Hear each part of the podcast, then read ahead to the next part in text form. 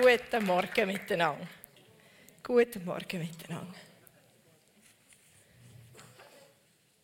Wir sind in der Predigtserie Unvollendete Hoffnung. Der Untertitel Ein Schlüssel zur Veränderung. Ja, denkt, ich bringe euch als allererstes ein Bild von unvollendeter Hoffnung mit. Wie sieht unvollendete Hoffnung aus? Du darfst die erste Folie zeigen. So. Es ist ein Kind in unvollendeter Hoffnung. Weltuntergangsstimmung. Und das hat mir die Schwiegertochter geschickt, das ist einer von unseren Enkeln. Die Begründung von der unvollendeten Hoffnung und das Gesichtchen alles nur, weil er keinen Brief im Briefkasten hatte. Ich hatte am gleichen Tag einen Brief im Briefkasten. Mein Gesicht hat so ausgesehen. Und der Brief folgendermaßen. So, es ist schlechte Qualität und du sagst jetzt zu Recht, hey, da kann man ja gar nichts lesen. Du vielleicht nicht, ich schon. In diesem Brief, das ist auch von einem Enkelkind, der war an mich, dort lese ich Folgendes raus. Ich denke an dich und habe dich lieb. Für dich nehme ich sogar meinen Lieblingsstift in der Lieblingsfarbe, um dir so viel Freude wie möglich zu machen. Links auf dem Kuvert, man sieht es nur ganz verschwommen und verpixelt, ähm, sind ein Haufen Tierchen aufgeklebt, so Tiersticker. Die Tiersticker sagen mir, schau mal, wie kreativ und gut dass Gott alles gemacht hat. Er hat sogar so lustige Tiere gemacht. Er ist einfach die Quelle vom Leben. Der Brief, der predigt mich an. Er hat jetzt nicht gerade die vollkommene Hoffnung für mich gebracht, aber doch einen Haufen Ermutigung und, und einen guten Tag. Wir sind in der Predigtserie, wie gesagt, unvollendete Hoffnung. Im Buch Esra im Moment noch. Kapitel 7 bis 10, das sind, ist viel Text und ich habe aus diesem Text einfach ein paar Punkte herausgenommen und empfehle euch ganz, ganz herzlich, den ganzen Text zu lesen, weil das könnte sich also sehr lohnen. Ich nehme ein bisschen Anlauf und erzähle euch, wie es eigentlich zu dem Moment von dem Brief Esra gekommen ist. Das Volk Israel ist äh, in die Verbannung, ins Exil geführt worden nach Babylon. Im Jahr 605, 800, äh, 598 und 587 vor Christus sind die drei Deportationswellen gewesen. Der Nebukadnezar ist das Volk geholt und hat äh, Jerusalem zerstört und ins Exil nach Babylon geführt. Die ganze Tragödie hat einen Grund gehabt. Und den Grund lesen wir im Jeremia 25. Dort lässt Gott über den Prophet Jeremia Folgendes ausrichten. Aber ihr habt mir nicht gehorcht, spricht der Herr, sondern habt mich erzürnt durch das Werk eurer Hände, euch selbst zum Schaden. Darum, so spricht der Herr der Herrscharen, weil ihr meinen Worten nicht gehorcht habt, siehe, so sende ich, da geht es noch weiter, Nebukadnezar. Im Umkehrschluss, weil ihr meinen Worten nicht gehört habt, habt ihr euch selbst zum Schaden gelebt. Im Umkehrschluss heißt das, auf seine äh, Wort hören, bringt keinen Schaden. Oder noch viel, viel mehr. Korrekt wäre, auf meine Worte hören, bringt Leben in der Fülle. Gott braucht für die Schuld vom Volk, äh, die Begründung, warum das die Tragödie passiert ist und das Exil ist gekommen, der Nebukadnezar, der die Leute weggeführt hat, noch ein anderes Bild. Das Bild vom Ehebruch. Gott sagt, du, du Volk, mein Volk, An dich, den ich mit gebunden habe, in einem verbindlichen Bund. Du hast den Bund gebrochen. Und jetzt, äh, jetzt kommt das Gericht. Es waren drei Deportationswellen, wie wir gehört haben. Und die Rückkehr nach ungefähr 70 Jahren passiert auch in drei Rückkehrwellen. Wir haben gehört, ähm, als erstes, Gott hat den König Kyros erweckt. Unter dem Serubabel ist eine sehr grosse Gruppe von Juden wieder zurückgekehrt aus dem Exil. Die haben auf dem, Tempel vom Neu äh, auf dem Fundament des neuen Tempel haben die äh, geworshippt und Gott angebetet. Nachher ist der Bau des Tempel immer wieder behindert worden durch einen Find. Irgendwann haben sie es dann doch geschafft und er ist fertig geworden.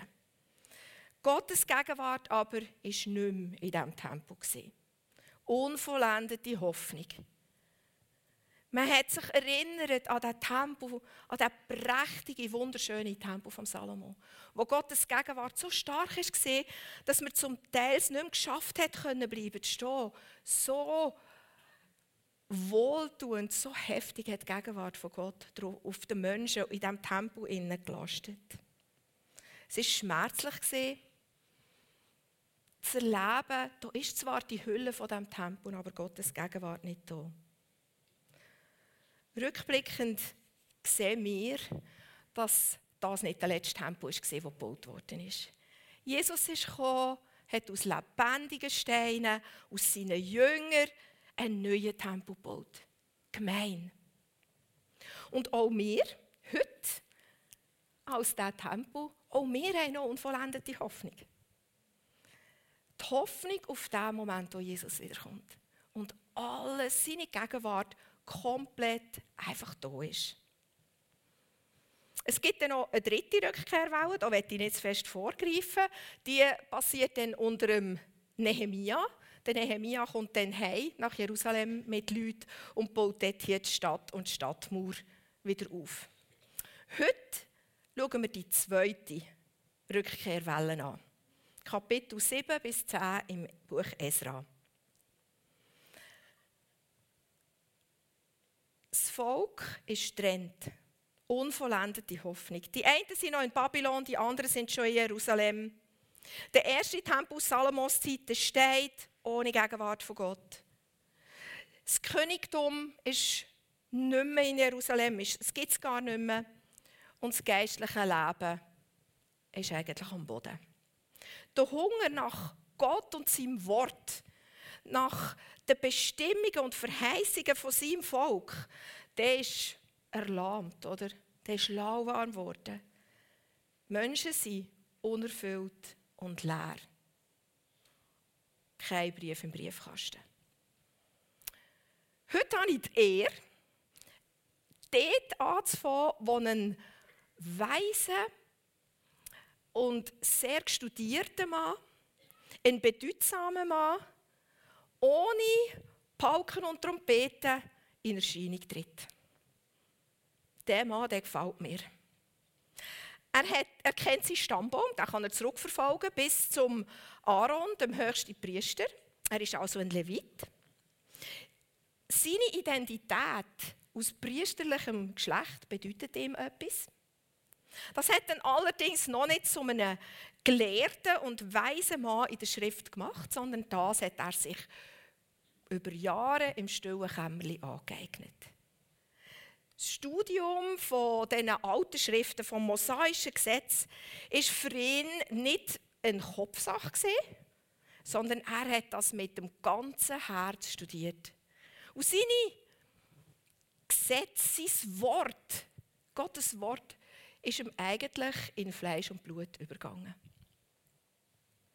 Er war kein spektakulärer Prophet mit neuen äh, Offenbarungen, wie ein Paukenschläge vielleicht, ähnlich so ein seinen Zeitgenossen, der Haggai und der Zacharia, haben während seiner Zeit prophezeit, sondern immer ist mehr darum gegangen, das schlichte, simple Wort von Gott zu verkünden. In seiner ganzen Schönheit.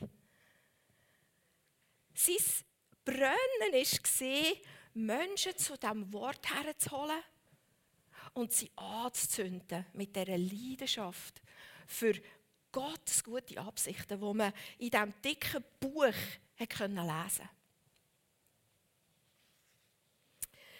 Wir sehen den Mann, der vermutet richtig, es ist der Esra. Und sein Name bedeutet Gott ist Hilfe übrigens. Wir sehen den Mann Esra ein paar Monate später, wo er dann schon zu, äh, Jerusalem ist und vor dem Wassertor predigt. Das Volk hat ihn gebeten und gesagt, hey, lese uns doch aus dem Gesetz vor. Und er hat es gemacht. Du musst dir vorstellen, vom frühen Morgen bis zum Mittag ist das Volk eigentlich an seinen Lippen gehangen und hat dieser Lesung aus dem Gesetz zugelassen. Und es ist etwas passiert. Das schlichte Wort von Gott, das pure Lesen von, von diesem rohen Gedanken, von diesen guten Absichten, die Gott hat, haben etwas ausgelöst. Ehrfurcht.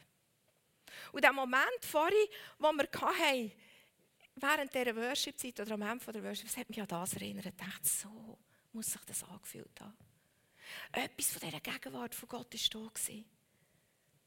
Menschen sind auf die Knie gegangen und haben angebetet. Wir lesen das ähm, im Esra. Äh, ich lese den Text vor. Und Esra lobte den Herrn, nachdem dass er das Gesetz vorgelesen hat. Und alles Volk antwortete mit erhobenen Händen. Amen. Amen. Und sie neigten sich und beteten den Herrn an mit dem Antlitz zur Erde. Das wünsche ich mir. Es berührt mich auch. Und ich habe mir so vorgestellt, wie lange hat echt der Esra an dieser Predigt umgefielt und geschliffen und sich überlegt. Sind das 10 Stunden? 20, vielleicht 50? Wir wissen es nicht. Und aus dem Text heraus kann man es auch nicht lesen. Und es ist auch eigentlich eine rein rhetorische Frage. Ich glaube, der Esra hat ein Leben lang an dieser Predigt geschrieben. Weil nämlich sein ganzes Leben eine Predigt ist. Wir werden das noch sehen. Was der Esra sagt, auch wenn er schlicht und einfach vielleicht nur vorliest, das kommt in seinem Leben zum Ausdruck. Das wird gesehen. Das ist ein Brief von Gott an die Menschen. Der Paulus sagt es nämlich den Korinther so. Es ist doch offenbar geworden, dass ihr ein Brief Christi seid, durch unseren Dienst, geschrieben nicht mit Tinte, sondern mit dem Geist des lebendigen Gottes. Nicht auf steinerne Tafel, sondern auf fleischerne Tafeln des Herzens. Die, wo Gottes Wort, Gott und sein Wort kennen, Gesundheit. Das sind Briefe aus dem Himmel für die Menschen. Du kannst gar nicht, nicht predigen. Als jemand, der Jesus kennt. Auch als jeden anderen nicht. Dies Leben erzählt etwas den Menschen. Der Paulus schreibt im Römerbrief, wie sollen sie, die Leute, die Menschen, aber den anrufen an den, was sie eigentlich gar nicht glauben? Wie sollen sie an den glauben, an den, was sie von ihm gar nicht wissen? Nie etwas gehört haben und vielleicht auch nie etwas gesehen haben durch jemand anderen? Wie sollen sie aber hören und sehen jemand anderen? Ohne Prediger. Gott hat ein Auge auf Esra geworfen und hat ihn mal rausgepickt. Und der Esra hat das gespürt. Und Gott hat ihm einen Auftrag gegeben. Und er hat gesagt, Esra, geh zurück von Babylon auf Jerusalem und leit dort den zweiten Aufbau ein. Nach dem Aufbau des Tempels geht es jetzt darum, das Volk geistlich aufzubauen neues Leben aufzubauen in diesem Volk. Und der Schlüssel dazu ist das Wort in Reinkultur. Der Esra hat diesen Auftrag gespürt und sein Herz ist angesprungen. Und er hat vor dem König geäußert, was er für Pläne hat und ähm, wie das soll aussehen Der König ist offensichtlich, wenn ihr, wenn ihr die Kapitel leset, es ist so offensichtlich für mich geworden, der König ist inspiriert worden von Gott. Weil der hat nämlich ähm, Esra genau den Auftrag gegeben, was er daheim in der Heimat machen soll, wo genau mit Gottes Auftrag übereingestimmt hat. Er hat ihm alle Vollmachten gegeben dort dafür. Alles aus einem einzigen Grund, nebenbei bemerkt, weil er durch Esra den Brief von seinem Leben gelesen hat und einen wahnsinnigen Respekt hatte vor dem Gott vom Himmel. Der Grund, warum er den Esra geschickt hat, ähm, steht nur so in einem halben Nebensatz. Er hat nämlich Angst gehabt und gesagt, damit der Zorn von Gott nicht über mich und über mein Königreich kommt. Egal. Er hat durch, äh, der Esra hat durch Artasasta, ist der König, den Auftrag bekommen, genau in Jerusalem gehen, das Gesetz von dem Gott wieder zu verkünden und dafür sorgen, dass alles nach seinen Vorstellungen läuft. Knapp 60 Jahre nach der Gruppe mit dem Serubabel ist also der Esra mit 4000 Leuten in Jerusalem angekommen. Die sind vier Monate unterwegs gewesen. Und kaum sind sie in Jerusalem gesehen, vernimmt der Esra eine brutal niederschmetternde Nachricht. Ein paar Männer aus dieser ersten Rückkehrwelle sind unterdessen gegangen und haben fremde Frauen geheiratet. Das ist entgegen dem mosaischen Gesetz. Frauen aus Völkern ringsum, die eigentlich schon der Josua hätte ausrotten, als er das verheißene Land hat eingenommen Der jüdische Glaube und die jüdische Kultur ist in der Gefahr gestanden, von einer fremden Kultur und Götzendienst verwässert zu werden. Das hat Esra heftigst getroffen. Es hat ihn so brutal verletzt, dass es Volk geht, sich selbst zum Schaden, wenn man nicht auf Gottes Wort aus dem, aus dem Wort von Gott heraus handelt, dann hat er gesehen, das, ist uns selber zum Schaden. Das pure Leben, die Quelle vom Leben, wo uns fruchtbar und erfolgreich machen, wo uns Lebensqualität schenken, haben wir irgendwie selber zum Versiegen gebracht. Zum eigenen Schaden ist, ist ihm wahrscheinlich in den Ohren und im, im Kopf gesehen. Auf jeden Fall lesen wir, wie am Esra seine Reaktion aussieht, aus der Hoffnung für alle. Als ich das hörte, zerriss ich entsetzt mein Gewand, riss mir Haare vom Kopf und aus dem Bart aus und sank ausgestreckt vor dem Tempel zu Boden und blieb lange im Gebet liegen. Und es versammelten sich bei mir alle, die über die Worte des Gottes Israels erschrocken waren, wegen des Treuebruchs derer, die aus der Gefangenschaft gekommen waren und ich saß bestürzt da bis zum Abendopfer. Bekanntes Detail. Die, die sich mit diesen fremden Frauen verheiratet haben, also mit den Frauen aus fremden Völkern, das sind nicht einfach Leute aus dem Volk. Das sind geistliche Leiter, geistliche Verantwortungsträger. Es geht noch weiter. Und um das Abendopfer stand ich auf von meiner Buße mit zerrissenem Gewand und Mantel und fiel auf meine Knie und breitete meine Hände aus zu dem Herrn, meinem Gott, und sprach, mein Gott, ich schäme mich und scheue mich, meine Augen aufzuheben zu dir, mein Gott. Denn unsere Missetat ist über unser Haupt gewachsen und unsere Schuld ist groß bis an den Himmel. Mir ist über den Kopf gewachsen. Stell dir mal den Esra vor, wie er dort vor dem Tempel liegt, verhudelt und verstrubbelt. Ein Ausdruck von, von seiner inneren Zerstörtheit, das hat ihn umgehauen. Er kann es nicht fassen. Da ist Gott in seiner Treue. Er weckt der König und König, sendet sein Volk wieder heim, ermöglicht einen Tempelbau.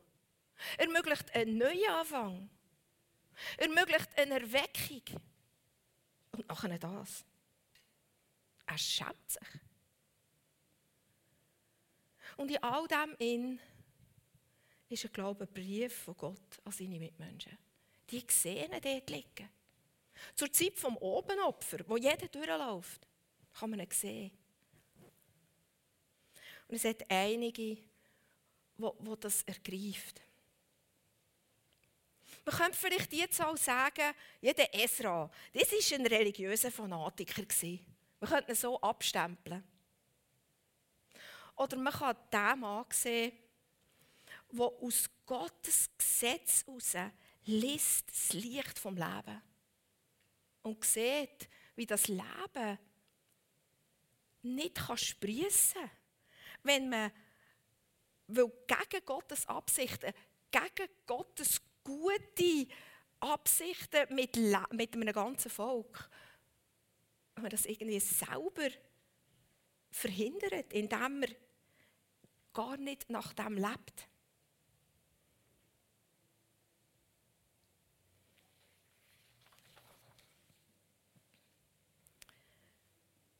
Der Esra ist kein religiöser Fanatiker. Er tut sich auch nicht radikalisieren. Er ist einfach ein Mann, der Gottes Gesetz liebt. Und der drinnen sieht, wie segensreich das ist.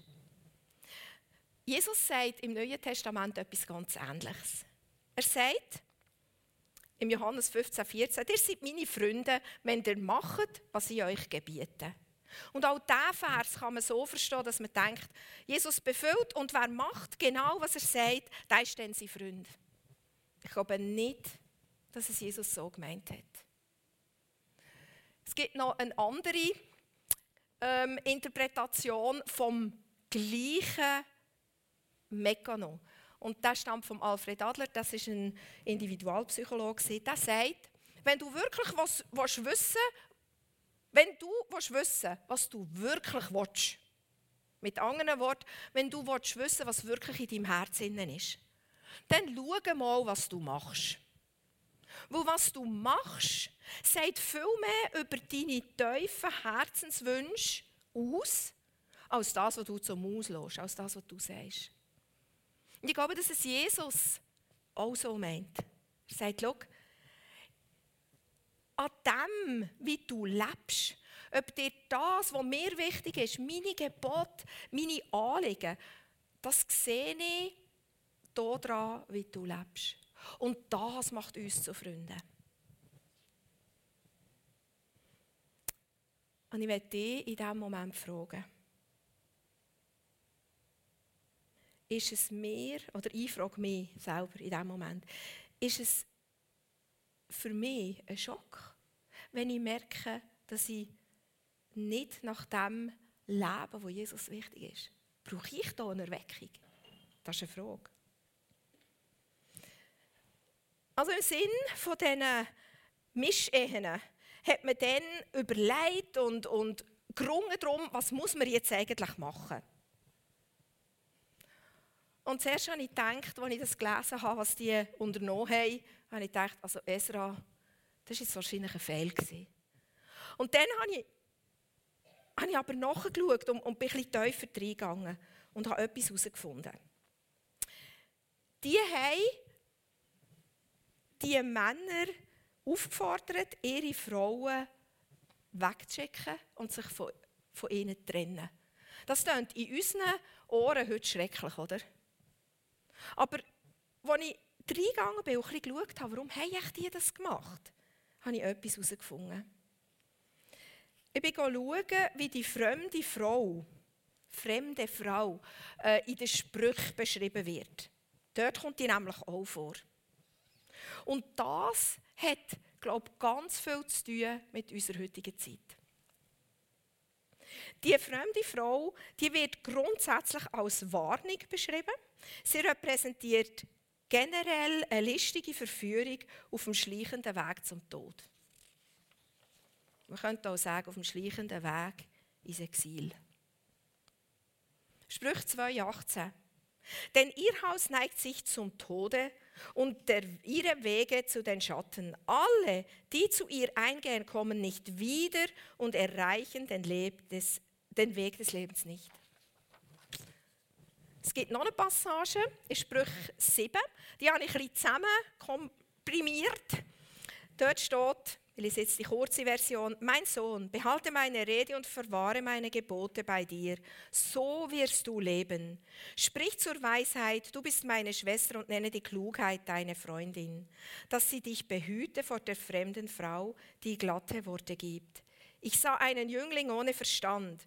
Der ging über die Gasse zu ihrer Ecke und schritt daher auf dem Wege zu ihrem Haus in der Dämmerung am Abend des Tages, als es Nacht wurde und dunkel war.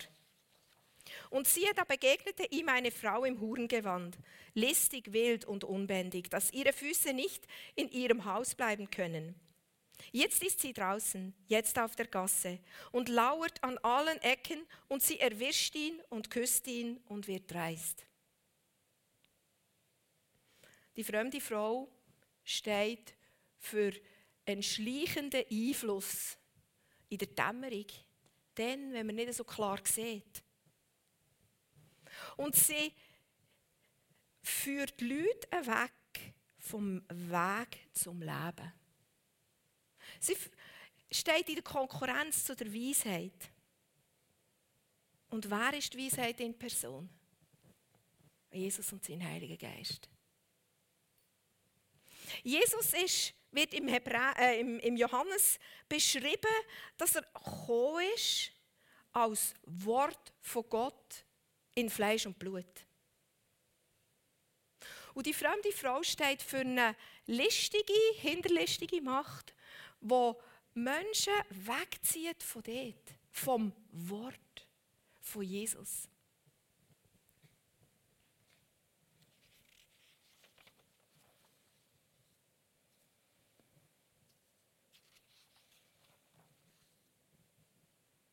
Der Esra ist heimgekommen nach Jerusalem und er hat Klarheit geschafft. Dämmerung weg, Klarheit. Und er hat das Volk zurückgeführt zum Wort von Gott. Pur, rein, ohne Schnörkel. Und als er es aufgetan ich lese nochmal den Vers aus dem Nehemia, was es ausgelöst hat, was das Volk erkennt hat, was das Volk wieder klar gesehen hat. Was ist eigentlich, was machen wir da eigentlich? Was das Volk im Reinen ist wieder mit dem Gesetz, haben sie gesagt, Esra, lies uns das Gesetz nochmal vor. Und sie haben ihn vorlesen und sind aufgestanden in Ehrfurcht und sie haben Gott gelobt und den grossen Gott anbetet. Und zum Gesetz, das der Esra vorgelesen hat, hat sie gesagt, Amen, Amen. Du hast recht.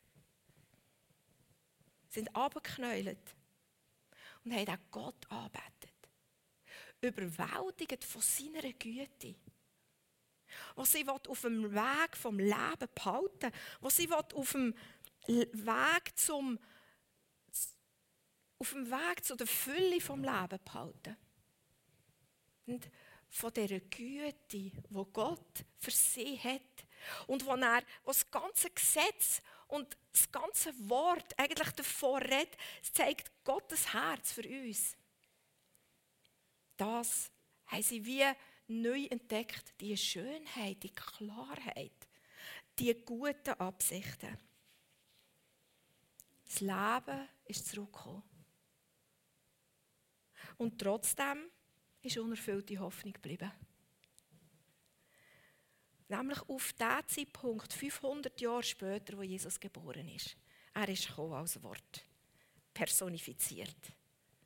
Und auch wir haben noch unerfüllte Hoffnung auf die Zeit, wenn Jesus wiederkommt und wir in dieser Fülle vom Leben können leben ohne dass irgendetwas da ist, wo drei Funkt stört ohne Widerstand.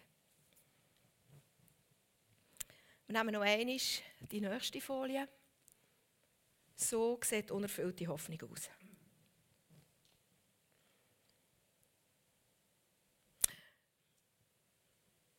mein Anliegen heute, und es ist ein Vorwurf an gar, kein Vorwurf an überhaupt niemand, ganz und gar nicht, aber mein Anliegen heute ist, dass meine Liebe und wer sich mit dem kann eins machen kann, und wer sich mit dem Anliegen kann eins machen kann, lade ich herzlich ein, sich mit mir eins zu machen. Dass wie eine neue Liebe zu diesem Wort erwacht. Das brauchen wir aus dem Himmel geschenkt. Wir sind ein Brief von Gott. Der kommt aus dem Himmel, der kommt aus dem Wort raus. Und wenn wir ein Brief sein der Hoffnung schenkt, der sich von anderen Briefen von dieser Welt unterscheidet, ein Brief, der im Gegensatz steht zur Hoffnungslosigkeit und zur Dunkelheit. Ich weiß nicht, ob man es sieht, habe hier ein Lämpchen drin. Dann brauchen wir eine Liebe zu Gottes Wort. Dass uns das übergeht in Fleisch und Blut, in Lieb und Seele.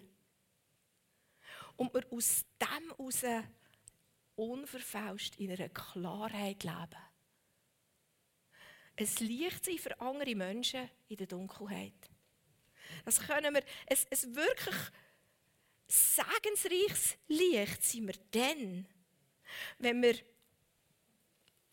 aus diesem Buch heraus, wo Jesus verkörpert hat, wo Jesus ist in Fleisch und Blut gekommen und er hat uns das Wort hier gelassen. Das Wort beschränkt sich nicht nur auf die Bibel, das ist mir klar. Aber hier drinnen können wir so viel herausfinden, wie Gott ist und wie Jesus ist. Und es soll uns durchdringen. Es soll zu einem Hoffnungsbrief werden, der durch uns zu den Menschen geht. Und ich werde mit uns ein Gebet machen. Wer sich mit dem eins machen kann, der soll vielleicht seine Bibel vornehmen. Vielleicht hast du sie nicht bei dir, dann kannst du das Handy nehmen, dort ist eine Bibel drauf. Nimm das einfach mal in deine Hand und drück es mal fest an dein Herz. Und dann mach mal deine Augen zu. Machst mal deine Augen zu. Und dann bitte ich dich, Heiliger Geist, dass du kommst mit einem neuen Hunger, mit einer neuen Liebe für dein Wort. Für dein Wort, das so voller Tiefe ist, das so lebensweise ist. Mit einer neuen Begeisterung dass wir aus dem raus das erste Mal dort hingehen, um herauszufinden, wie hast du Sachen gemeint? Was hast du für Pläne? Und aus dem raus den Heiligen Geist hören. Aus dem raus neu wieder anfangen, unser Leben gestalten. In der tiefen Gewissheit, dass dies Wort ultimative Wegweiser ist für ein gutes, erfülltes und vollkommen oder vollendet hoffnungsvolles Leben. Jesus, ich danke dir, dass du das Wort bist, die Hoffnung und die Quelle vom Leben. Und dass sich das in deinem Wort der Bibel äußert, dass wir es der drinnen wiederfinden. Und ich danke dir für alles, was du auslöst an Liebe und neuem Feuer für dein Wort. Amen.